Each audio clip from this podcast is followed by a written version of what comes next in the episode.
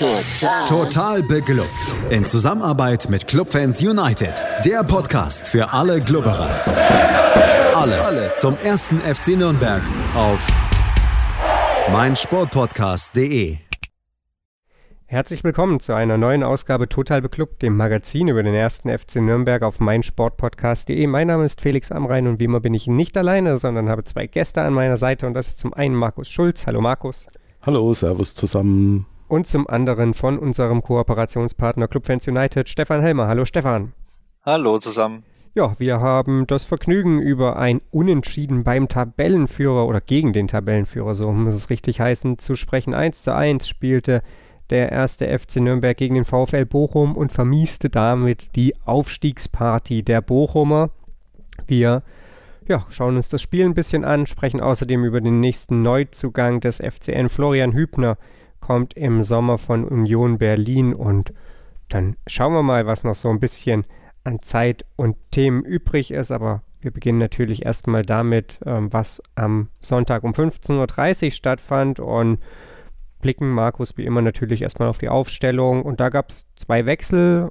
Ähm, Mark Reiter war wieder fit, nicht nur noch Bankdrücker und kam dann in die Partie. Letztes Heimspiel für ihn. Dafür ja kein letztes Heimspiel für Lukas Mühl. Das ist richtig. Äh, ich hätte es ihm zwar auch ein bisschen gegönnt, aber man muss ganz ehrlich sagen, er war halt am Montag gegen den HSV wirklich so dermaßen von der Rolle, dass äh, ja, er hat sich, er hat sich nicht wirklich aufgedrängt, da jetzt nochmal zu spielen kann verstehen, dass er da auch so im Interview nach dem Spiel ein bisschen seiner Enttäuschung auch Luft gemacht hat, äh, dass er da halt gern nochmal gespielt hätte. Aber ähm, ja, Robert Klaus hatte ja schon vor dem Spiel gesagt, wir, wir sind zwar safe, aber es geht immer noch um Punkte und er will trotzdem, auch wenn die Mannschaft schon durch Verletzungen sehr arg gebeutelt ist, immer noch mit der besten Elf auflaufen. Und zu der hat halt Lukas Mühl nicht gezählt, dafür Georg Markreiter. Und für den äh, weiter Verletzten, also zu den Verletzten hinzugekommen ist auch noch Mats Müller-Daly. Der war auch nicht mal im Kader. Für ihn rutschte dann Latteier in die Mannschaft. Und der ist dann auf die linke Seite in unserem Drachenviereck gerutscht und dafür Robin Hack auf die Position hinter den beiden Spitzen. Ja, Stefan Borkowski war zwar wieder im Kader, aber eben nicht in der Startelf. Darum dann Schuranov Dovedan wieder die Doppelspitze des Latteier dann auf der Außenbahn spielte und Robin Hack da nicht hin musste. Hast du sicherlich nach dem ja, Auftritt gegen den HSV auch mit Wohlwollen erstmal zur Kenntnis genommen, oder?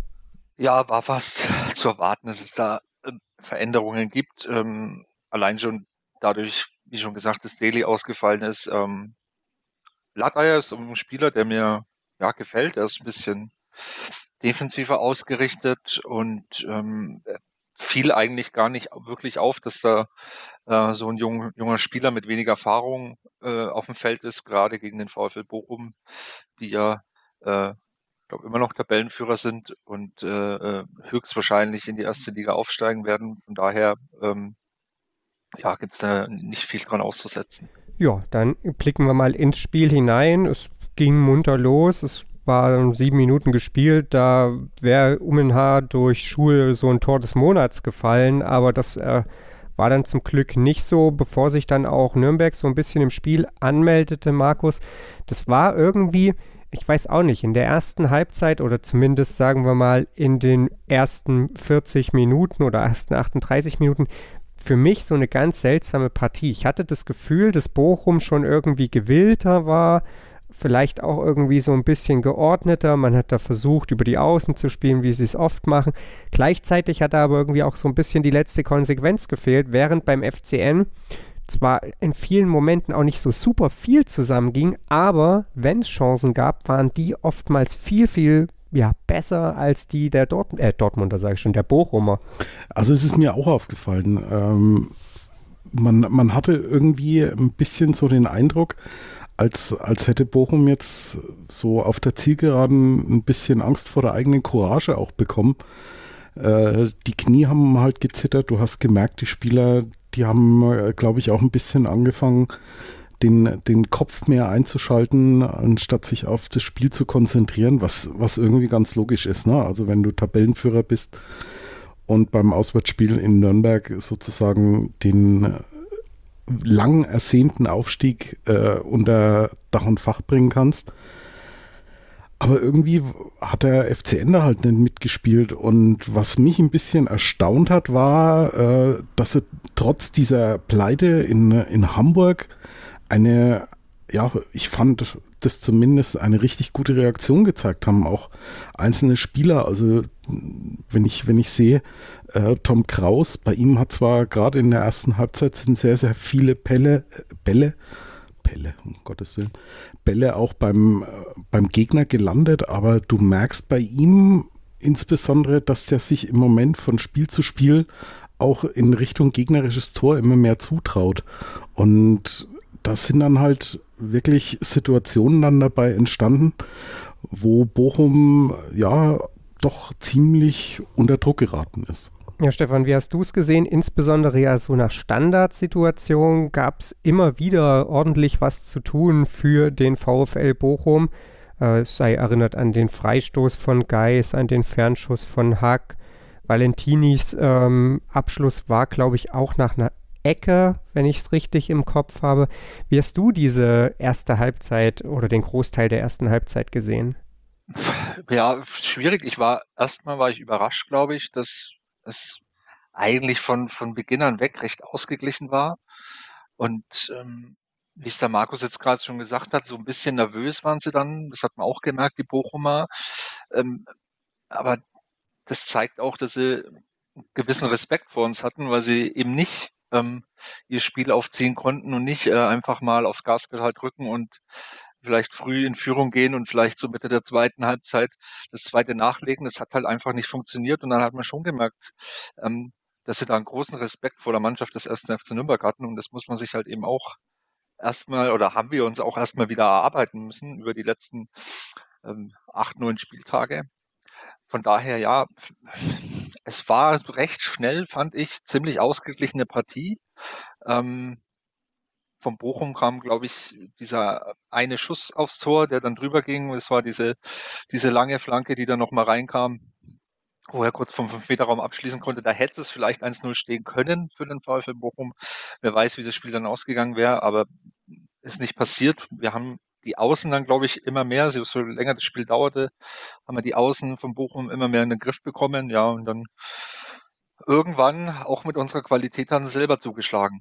Ja, schauen wir darauf, wie das vonstatten ging. Ich hatte es angesprochen, viel lief über Standardsituationen und genau nach so einer fiel dann eben auch das entscheidende Tor. Ähm, Johannes Geis, Markus äh, flankte vom Eckpunkt in die Mitte. Georg Markreiter war dann derjenige, der auf dem Posten war.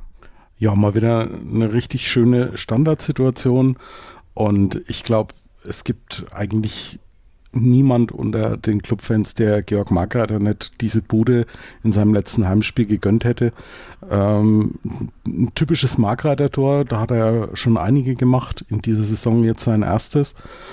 Ähm, aber auch die, die, die Ecke davor war richtig gut und er hat sich halt im, im, im Duell mit Suarez dann wirklich durchgesetzt und das Ding schön ins Netz versenkt.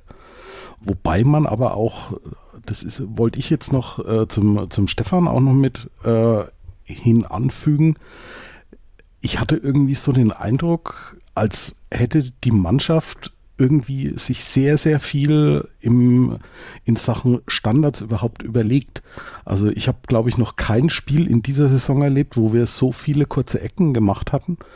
Und da scheinen sie auch wirklich noch vorm vorletzten Spieltag einiges an, an Trainingszeit und, und Trainingsfleiß auch äh, investiert zu haben. Hat ja Robert Klaus auch, glaube ich, in der Pressekonferenz nach dem Spiel erwähnt, dass sie gerade auf diese Standardsituation einen Fokus gelegt haben im Training, weil sie irgendwann festgestellt haben in der Saison, dass die Standardsituationen irgendwie gar nicht so fruchten und dass das besser trainiert werden muss. Ja, ich glaube, das unterstreicht auch jeder Clubfan irgendwie. Also ich erinnere mich da auch an, an Strecken innerhalb der Saison, als wir zwar Ecken um Ecken hatten, aber kam halt irgendwie auch nichts raus bei, ne? Und ja, umso schöner, dass es jetzt im Heimspiel nochmal geklappt hat für Georg Markreiter bei seiner Verabschiedung vor ja, nicht vorhandenem heimischen Publikum, muss man ja leider sagen. Ähm, da sprechen wir später nochmal drüber. Es ging dann in den zweiten 45 Minuten, denn nach dem Pausentreffer passierte nicht mehr so viel. Bochum wirkte noch ein bisschen nervöser, noch ein bisschen unruhiger. Ähm, es ging dann nach Wiederanpfiff ja erstmal auch irgendwie sehr fahrig los, bevor sich dann ja, Bochum doch richtig mal in der Partie anmeldete und zum Glück Markus da aber schon auch noch sehr, sehr spendabel mit seinen Chancen umging. Ja, du hast gemerkt, sie haben, sie haben ihre zwei äh, Ausnahmekönner in dieser Saison, äh, nämlich Schul und, und Zoller, nicht so wirklich äh, in Position gebracht. Also sie haben, sie haben, wie du schon sagst, den, den Druck ziemlich erhöht, aber entweder haben sie weder Schul noch, noch Zoller gefunden oder aber wie in der 52. Minute, als, als Markreiter Schul dann nochmal entsprechend geblockt hat. Ähm, du, hast, du hast dann schon gemerkt, ähm, ja, der Druck, der Druck wird größer, aber so, so richtig zwingend war das alles dann trotzdem immer noch nicht. Also auch so nach einer, nach einer guten Stunde, da kam ein Freistoß von außen und, und Schul kam dann unbedrängt zum Kopfball, aber hat das Ding halt dann auch wieder einen Meter über die Latte gesetzt so, so richtig zwingend sind die Bochumer eigentlich dann nicht vors Tor gekommen. Und von daher, ja, ging für mich das Ergebnis dann nach einer Stunde auch immer noch soweit in Ordnung.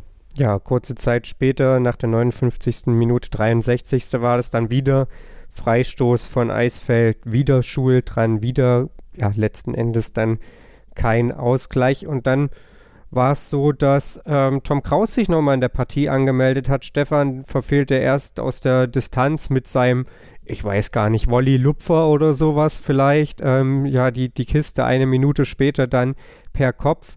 Da war ja dann nach dem Spiel auch so ein bisschen die Rede davon, wenn du da das 2-0 machst oder wenn du mal so einen Konter besser ausspielst, dann ziehst du Bochum an dem Nachmittag wahrscheinlich auch final den Zahn. Ähm, das ist jetzt kein Weltuntergang, dass es nicht passiert ist, aber zeigt eben auch nochmal so ein bisschen, wo es vielleicht ja dran zu arbeiten gilt im Sommer, oder? Ja, du sagst es richtig. Das ist wahrscheinlich das Quäntchen, was fehlt, um ähm, zumindest mal äh, ins obere Drittel der Tabelle zu kommen. Das, das fehlt uns halt einfach noch. Da fehlt uns die Kaltschnäuzigkeit. Da fehlt uns auch oftmals, auch in dem Spiel gegen Bochum wieder, sehr oft die Präzision in den Pässen. Also da wurden viele gute Gelegenheiten, gute Ballbesitze leichtfertig verspielt mit ungenauen Pässen oder schlechten Ballannahmen. Ähm, ich möchte nicht vorgreifen, aber kurz vor Ende des Spiels äh, könnte Bochum fast noch äh, das 2-1 machen, weil Dovedan völlig leichtfertig ähm, an der Außenlinie in der gerischen Hälfte den Ball vertändelt und, und somit äh, Bochum den Ballbesitz gibt. Also das sieht man halt immer wieder in dem Spiel. Das hat man auch in der ersten Halbzeit gesehen. Das hat man schon während der ganzen Saison gesehen. Wie du eben sagst, das ist genau das, was fehlt, woran man vor allem dann im Zuge der nächsten Saison äh, arbeiten muss. Ähm, dass man halt dann in so einem Spiel, wo man weiß, der Gegner ist ein bisschen nervös, der Gegner ist ein bisschen angeknackst, 1-0 in Führung, die müssen eigentlich aufmachen. Da musst du dann einfach als, als, sage ich mal, Team das oben anklopfen will, ähm, da das 2-0 machen und dann ist der Sack zu. Wobei man natürlich auch nicht vergessen darf, dass wir wirklich vom, vom Aufgebot her wirklich also mit, mit der letzten Kanonenkugel da auf dem, auf dem Platz gerollt sind. Und wenn da einige von unseren Verletzten dann auch wieder zurück sind, ich denke jetzt gerade an Mats Möller-Deli, da werden solche Sachen wahrscheinlich auch deutlich anders ausgespielt werden. So, also ich kann mich an einige äh, Szenen erinnern, äh, wo, der, wo der Ball dann auch gut zu Dovedan gekommen ist, aber dann hat ihm vielleicht der, der letzte Antritt noch gefehlt oder die letzte Spritzigkeit und dann, dann ist das Ding halt mehr oder minder wieder verpufft. Ja, die Verletztenmisere sicherlich ein Punkt. Äh, ich habe aber zum Beispiel auch noch eine andere Szene so vor Augen. Das war, glaube ich, auch noch erste Halbzeit, wo halt ähm, ja Kraus selber wahrscheinlich gar nicht so richtig weiß, wie er den Ball in den Innenverteidiger statt um ihn drumherum spielt und da den Konter dann irgendwie verenden lässt. Aber das ähm, ja, ist dann, glaube ich, auch so ein bisschen die Mischung aus, mal langt es eben nicht ganz, weil vielleicht auch ja, die Qualität oder die Konzentration dann in dem Moment nicht da ist. Mal ist es so, dass du ja die Qualität vom Spielermaterial jetzt momentan vielleicht auch nicht auf dem Platz hast, weil da eigentlich andere stehen sollten. Und so kommt dann wahrscheinlich eins zum anderen. Insgesamt dann, gehen wir mal wieder zurück ins Spiel rein, war es dann so, dass Bochum wirklich sehr, sehr viel Ballbesitz hatte gegen Ende des Spiels. Ähm, zwischenzeitlich ja irgendwie um die 75, 70 Prozent so in der letzten halben Stunde. Und in diese Phase fiel dann auch der Ausgleich hinein. Zunächst konnte Martenia nochmal ja in bester ja, Freibad-Volleyball-Manier da irgendwie so einen Schuss von Soares zur Seite lenken. Aber kurz danach war es dann ähm, eben doch soweit in der 76. Minute. Stefan war dann Schul nach zwei vergebenen Chancen derjenige, der den Ausgleich für den VfL Bochum markierte. Ja, und das völlig, also völlig unnötig, weil das für mich ein klarer, ganz klarer Torwartfehler ist, weil Matedia da einfach wirklich äh, durch seinen Fünf-Meter-Raum irrt und nicht weiß, was er machen soll und Schul muss er dann bloß noch einnicken. Also da wünscht man sich einen Raphael Schäfer wieder, der hätte den Ball wahrscheinlich äh, ins Aus äh, gefaustet und ähm, äh, hätte wahrscheinlich noch den Zul dabei mit umgeräumt äh, und alles wäre gut gewesen. Aber äh, ja, also, also wenn man sich die Szene nochmal im Fernsehen anguckt, dann ist das schon ein bisschen Slapstick. Wie, also ich, ja, ich will jetzt keine Torwartdiskussion äh, vom Zaun brechen, aber das ist auch nicht die erste Szene, die Martinia ähm, beim ersten FC Nürnberg hat. Er hat auch immer wieder gute Phasen, er hält auch gute Bälle, die er wo er auch halten muss, aber ähm, gerade unter der Betrachtung, dass man den Früchtler noch auf der Bank sitzen hat, ja, weiß ich nicht, wie man das Ganze bewerten soll. Wobei ich mich aber auch immer noch frage, wo ist eigentlich der Gegenspieler von Robert Schul? Also äh, es kann es kann doch wirklich nicht sein, dass, eine, dass ein Spieler, der schon so viel Scorerpunkte in einer Saison gesammelt hat, wirklich so frei zum Kopfball kommen kann. Es ist mir, also ich, ich gebe dir recht, da hat Martin ja wirklich sehr, sehr übel ausgeschaut bei der Szene. Aber trotzdem, da muss jemand bei, bei, bei Schul sein. Dass in der, in der Situation, die er zum, zur Flanke führt, Soares Kraus äh, ja mehr oder minder ausspielen kann auf dem Flügel. Äh, das war dann äh, der, der Verletzung von Tom Kraus geschuldet, der dann auch direkt vom, vom Platz musste. Aber was direkt nach der Flanke passiert ist, sowohl Martinia als auch die Tatsache, dass Robert Schul wirklich so frei köpfen kann, ähm, ja, das war so ein, so ein Rückfall in, in übelste Zeiten oder ich weiß nicht, im Januar haben wir, haben wir sehr, sehr viele solche Tore gekriegt. Ja, es ist halt so ein, so ein fieser Ball an den 5-Meter-Raum. Also ich, ja, klar, könnte da auch ein Gegenspieler noch stehen äh, bei Schul. Aber trotzdem, der Ball kommt auf einer Höhe reingeflogen, den kann man einfach wegfausten. Als normaler Torwart, nicht, da muss man kein Manuel Neuer dafür sein, äh, kann man den einfach rausfausten. Und dann ist, dann, dann spricht auch keiner drüber, dass da kein Gegenspieler war, sondern dann ist der Ball halt ins Aus und ja, vertane Chance für, für VfL Bochum. Ja, sehe ich genauso. Also natürlich, wo ist der Gegenspieler, muss man drüber reden, aber das Tor darf halt trotzdem nicht fallen, genau wie Stefan gerade sagt. Ich würde sogar fast so weit gehen, wenn Martinia in seinem Kasten bleibt, fällt das Tor wahrscheinlich auch nicht. Also dann, dann macht er halt da die Ecke zu und fertig ist. Aber so ist halt wirklich, äh, du hast gesagt, Stefan, wenn man sich das in der Wiederholung anguckt, das ist Slapstick pur, was da passiert. Und ähm, ja, Gefühlt sicherlich. Das sich ja noch weg, der Martinia. Ja, ja, es ist. Ja.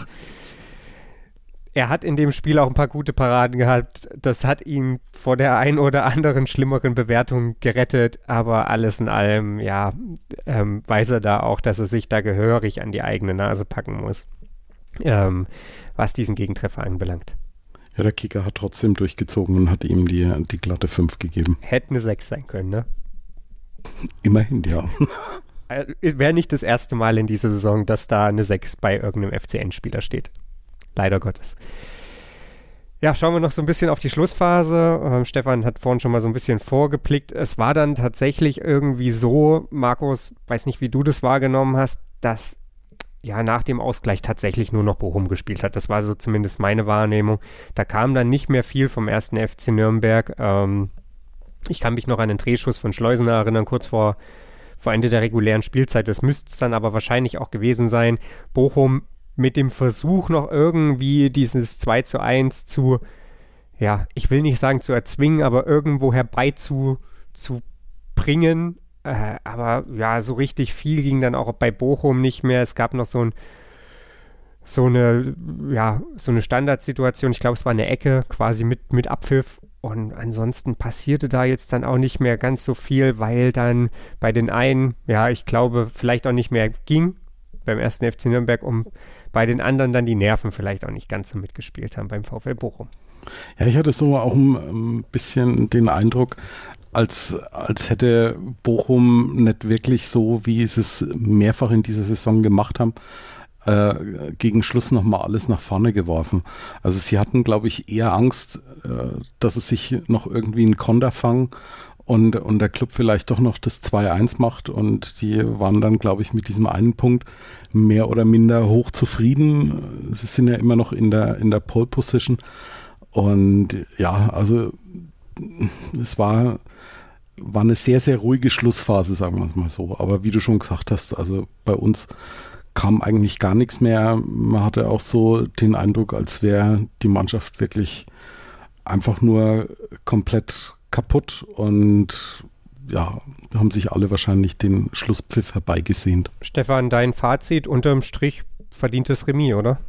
Ja, muss man so sagen. Also wenn man sich allein die Statistiken anschaut, dann kann man sagen, 1 zu 1 geht vollkommen in Ordnung. Trotzdem, ohne das Gegentor weiß ich nicht, ähm, ob man das Spiel dann nicht mit 1-0 einfach nach Hause fahren, weil, weil Bochum ähm, dann nicht mehr zustande bringt. Ähm, Endeffekt haben wir sie eigentlich ganz gut verteidigt, auch wenn Bochum die Schlagzahl am Ende erhöht hat, weil sie ja auch mussten, ne, sie, ne, weil Niederlage bringt ihnen gar nichts, sie mussten schon mindestens Punkt holen oder gewinnen. Und ja, das hätte man souveräner rausspielen können, ohne den Torwartfehler, weiß ich nicht, hätte man vielleicht das Spiel gewonnen, aber ja, eins zu eins ähm, gegen den Tabellenführer, der glaube ich, recht unerwartet durch diese Masse schon marschiert ist wie keine andere Mannschaft. Von daher, ja, geht es in Ordnung. Ja, nehmen wir das einfach so mit. Ein Punkt geholt, sich auch Markus, du hast es vorhin schon mal gesagt, so vom Auftreten her für diese wirklich desolate Leistung beim HSV rehabilitiert, äh, gezeigt, dass es eben nicht ein Rückfall jetzt wieder in alte Zeiten war, sondern dass dieses HSV-Spiel jetzt der Ausrutscher gewesen sein soll äh, das, das nimmt man dann unterm Strich da einfach mit, oder? Ja, würde ich sagen. Also man hätte, man hätte mit einem, einem schlimmeren letzten Heimspiel rechnen können. Also wenn man, wenn man gerade äh, so in Gedanken noch beim Spiel in Hamburg war, ähm, dann äh, Mats Müller-Deli noch mit ausgefallen, eigentlich unser großer Kreativposten in den letzten Wochen. Ähm, ja, also von, von daher muss ich wirklich sagen, war ich zum einen mit dem Ergebnis zufrieden und vor allem mit der Art und Weise des Auftretens, gerade in der, in der ersten Halbzeit, muss ich sagen, äh, Hut ab und hätte ich, hätte ich ihnen fast nicht so zugetraut. Ja, alles in allem, alle zufrieden, alles gut, 1 zu 1 gespielt, nicht verloren und damit, ja, vorerst Tabellenplatz 12, 41 Punkte nach 33 Spielen für den ersten FC Nürnberg. Was das dann für Möglichkeiten eröffnet, darüber sprechen wir gleich hier bei Total Beklubbt. Außerdem sprechen wir natürlich über Hubkonzerte vor dem Stadion und natürlich auch über den Neuzugang in Person von Florian Hübner. Schatz, ich bin neu verliebt. Was? Drüben. Das ist er. Aber das ist ein Auto. Ja, eben. Mit ihm habe ich alles richtig gemacht. Wunschauto einfach kaufen, verkaufen oder leasen. Bei Autoscout24. Alles richtig gemacht. Der erste FC Nürnberg hat sich, ja, ganz brauchbar aus der Saison bzw. im letzten Heimspiel verkauft. Wir haben es gerade eben besprochen. Das ist insofern ja schon mal erfreulich, als dass das in den letzten Jahren irgendwie immer nicht so der Fall war. Da hat die Party im Max-Morlock-Stadion immer andere gefeiert. Dieses Mal waren auch ein paar Bochumer gekommen, um vor dem Stadion Party zu feiern, aber das musste verschoben werden. Wir haben es schon gesagt. Aber es gibt was, darüber möchte ich noch mit Stefan und mit Markus sprechen, nämlich ähm, ja, die Verabschiedung der drei altgedienten Hannoverens Lukas Mühl und Georg Markreiter, die vor dem Stadion von einigen Fans organisiert wurde. Und ja, bei Sky zunächst für ein bisschen Verwirrung sorgte, aber dann irgendwann doch noch eingeordnet wurde. Äh, angesichts der Möglichkeiten, die ja bestanden haben, um ja alles in allem muss man ja auch einfach sagen, verdienten Spielern auf Wiedersehen zu sagen. Stefan, äh, durchaus kreativ geworden und ja, schöne Sache, die man dann tatsächlich auch am Fernseher mitbekommen hat. Ja, sehr kreativ. Also ich habe auch erst gedacht, das sind irgendwelche Bochumer, die irgendwie da anfeuern wollen, aber dann habe ich mir irgendwie gedacht, nee, das ist, das kann, also so als Anfeuern, äh, ein Hubkonzert draußen fand ich jetzt dann auch nicht so prickelnd, aber ich habe dann schon über Twitter mitbekommen, äh, dass es wohl in der 18. Minute zum ersten Mal dann war für, für Hanno Behrens wegen seiner Rückennummer und dann das gleiche nochmal mit Markreiter. Also ähm, schön, schön, ähm, hätten wir vielleicht ein bisschen vorher noch ein bisschen besser an, ankündigen können. Ich weiß nicht, ob die Spieler davon äh, überhaupt informiert waren, dass es sowas gibt oder dass das kommen wird, aber ähm, wohl die beste und kreativste Lösung äh, in diesen Zeiten. Ja, zumindest Hanno Behrens hat ähm, Instagram konnte man es entnehmen ja mitbekommen, Markus. Der ist dann nochmal aufgestanden, ist äh, ja auf die, also die Treppenstufen hochgegangen, hat dann von der Tribüne nach unten gewunken. Äh, dieses Video, ich weiß nicht, ob du es gesehen hast, fand ich relativ amüsant, weil die drei Fans, die dann da unten standen, die waren sich wohl nicht so ganz einig, was man dann da hochrufen möchte. Aber äh, ja, ich denke, du hast das alles in allem ähnlich empfunden wie wir äh, durchaus kreative und, und schöne Art und Weise, um auf Wiedersehen zu sagen. Ja, also die, die Szene, die du jetzt gerade beschrieben hast, die habe ich leider nicht mitbekommen heute auf Instagram. Aber äh, ja, es, es ist halt wirklich schade, dass äh, drei so verdiente Spieler, äh, die mit dem Club jetzt einige Höhen und auch Tiefen mitgemacht haben, nach äh, sechs Jahren zumindest bei äh, Georg Margrader und Hanno Behrens, bei Lukas Mühl insgesamt zehn Jahren, äh, dass sie nicht die Möglichkeit haben, sich irgendwie äh, vor Publikum im, äh, im Stadion zu verabschieden. Die, äh, das sind eigentlich immer sehr, sehr emotionale Szenen gewesen und dass die Fans ihnen dann damit zumindest ein, bisschen kreativ noch auf Wiedersehen gesagt haben, ich fand's schön und ist bei den Spielern ja dann auch entsprechend noch so angekommen. Ja, alles in allem, wenn ich es richtig mitbekommen habe, Ehre wem Ehre gebührt, wurde das von Andreas, glaube ich, organisiert, der vor, ich weiß nicht, Äonen gefühlt, auch äh, regelmäßiger Gast hier im Podcast war, den man von seinem Twitter-Handle club-blog-de vielleicht kennt, beziehungsweise eben vom Club-Blog, der eben genau so heißt. Und der hat das Ganze, glaube ich, so ein bisschen in die Wege geleitet.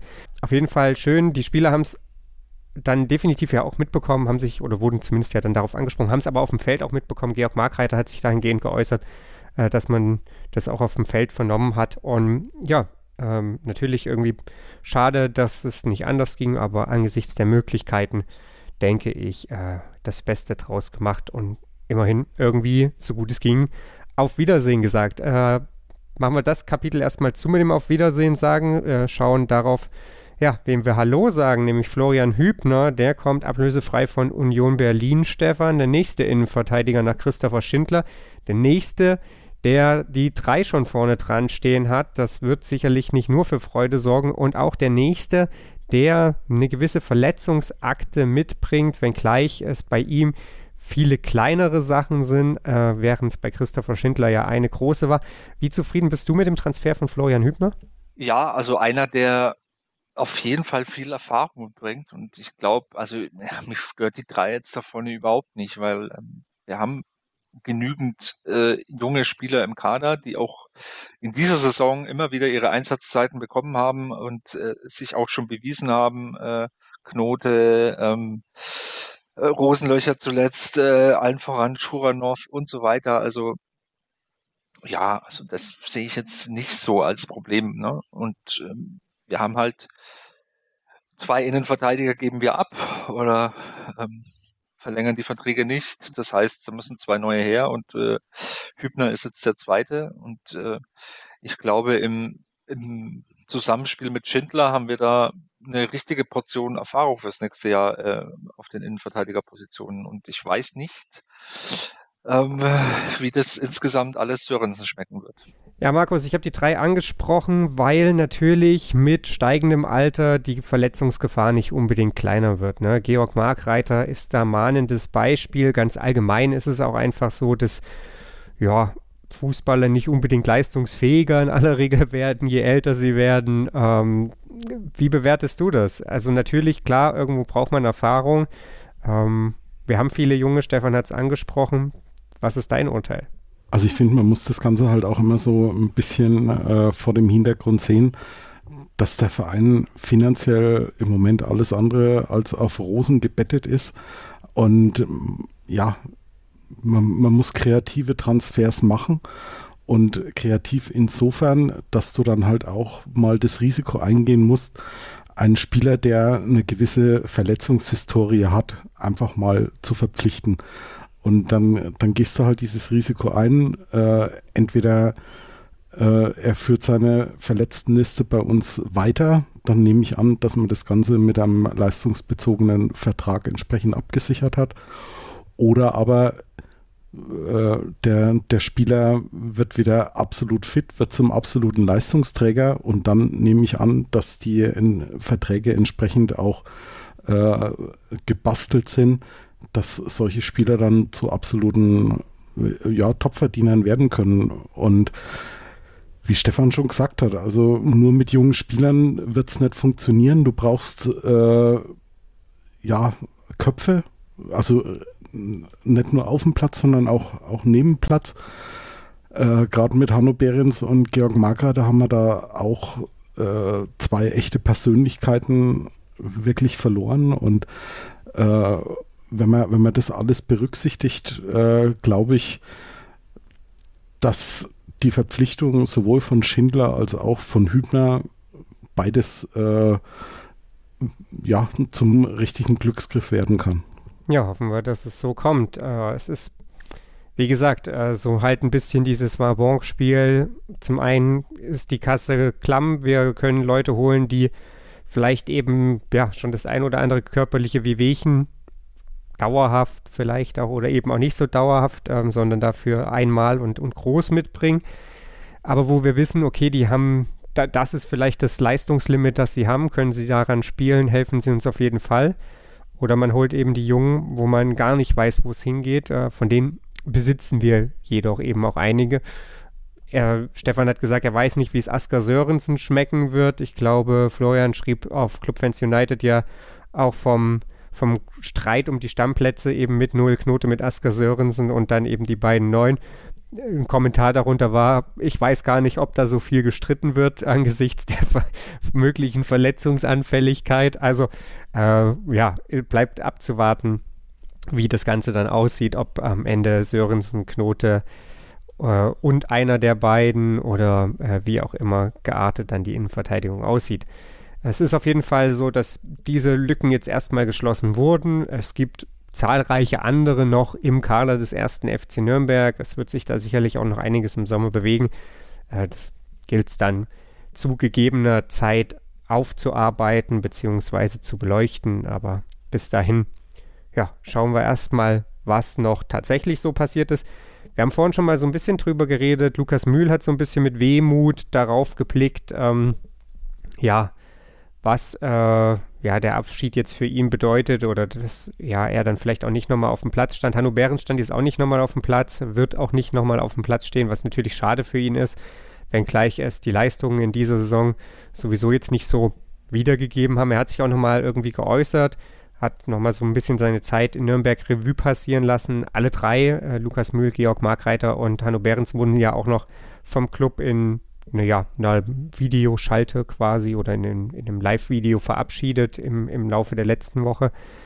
Stefan, äh, alles in allem, ja, hat Hanno Behrens sich jetzt zwar so ein bisschen unzufrieden damit gezeigt, wie seine Saison verlief und auch wie die Kommunikation mit den Trainern verlief, aber äh, ich glaube, da, ja, sind jetzt zwar alle so ein bisschen wehmütig, sowohl bei Fans als auch vielleicht bei den Spielern, aber es zeigt sich eben auch nochmal jetzt so im Laufe der, der letzten Wochen, dass das die richtigen Schritte wahrscheinlich waren. Ne?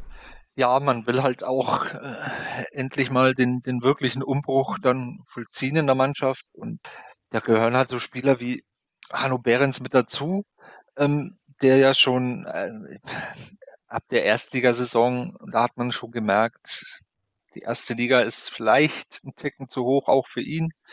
Ähm, in der darauffolgenden Zweitligasaison, ähm, glaube ich, unter zwei Trainern äh, konnte er sich da keinen Stammplatz äh, wirklich erarbeiten. Vielleicht unter, unter Schwarz ein bisschen mehr, äh, unter Keller ein bisschen mehr, jetzt habe ich schon Schwarz gesagt, äh, als, als unter Kanadi. Aber da gab es ja auch ein paar äh, Ungereimtheiten oder Querelen.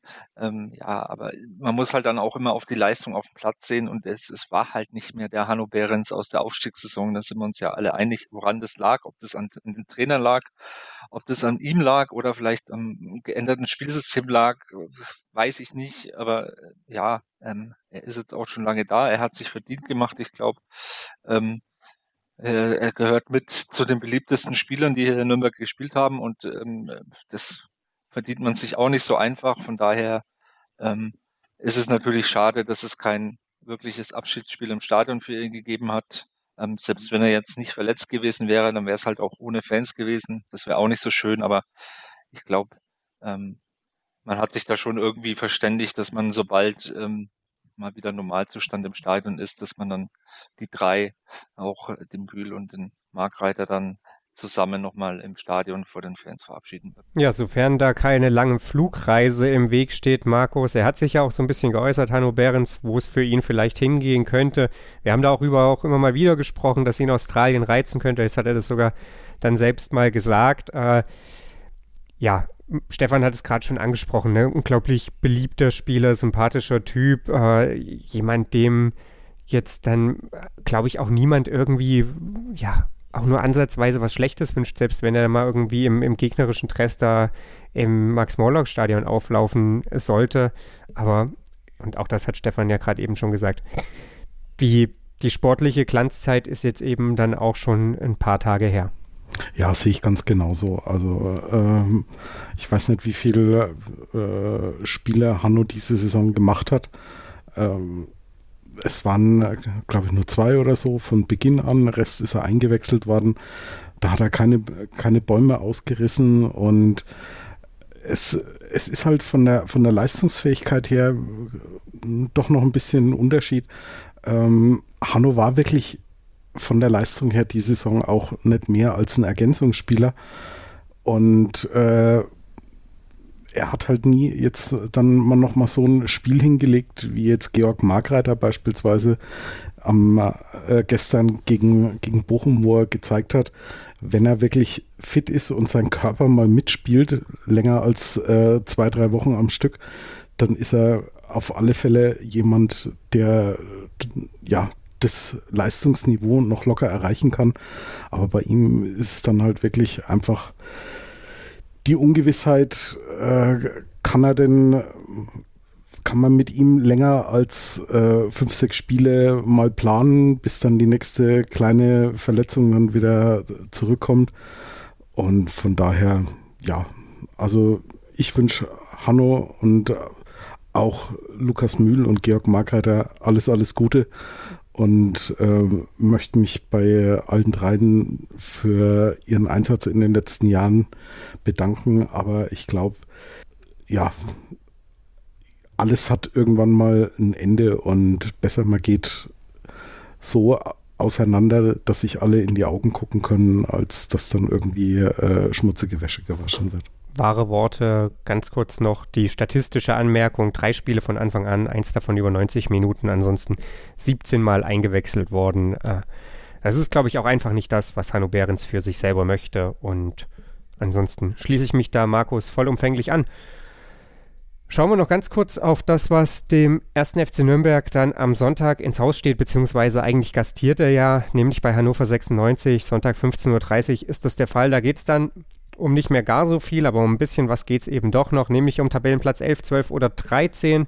Stefan, wenn man Hannover schlägt, dann ist man definitiv, würde ich behaupten, Elfter. Es sei denn, Erzgebirge Aue schießt den VfL Osnabrück auseinander. Davon gehe ich jetzt aber einfach mal nicht aus. Dafür ähm, ja, sprachen die letzten Auftritte der Aue auch nicht unbedingt.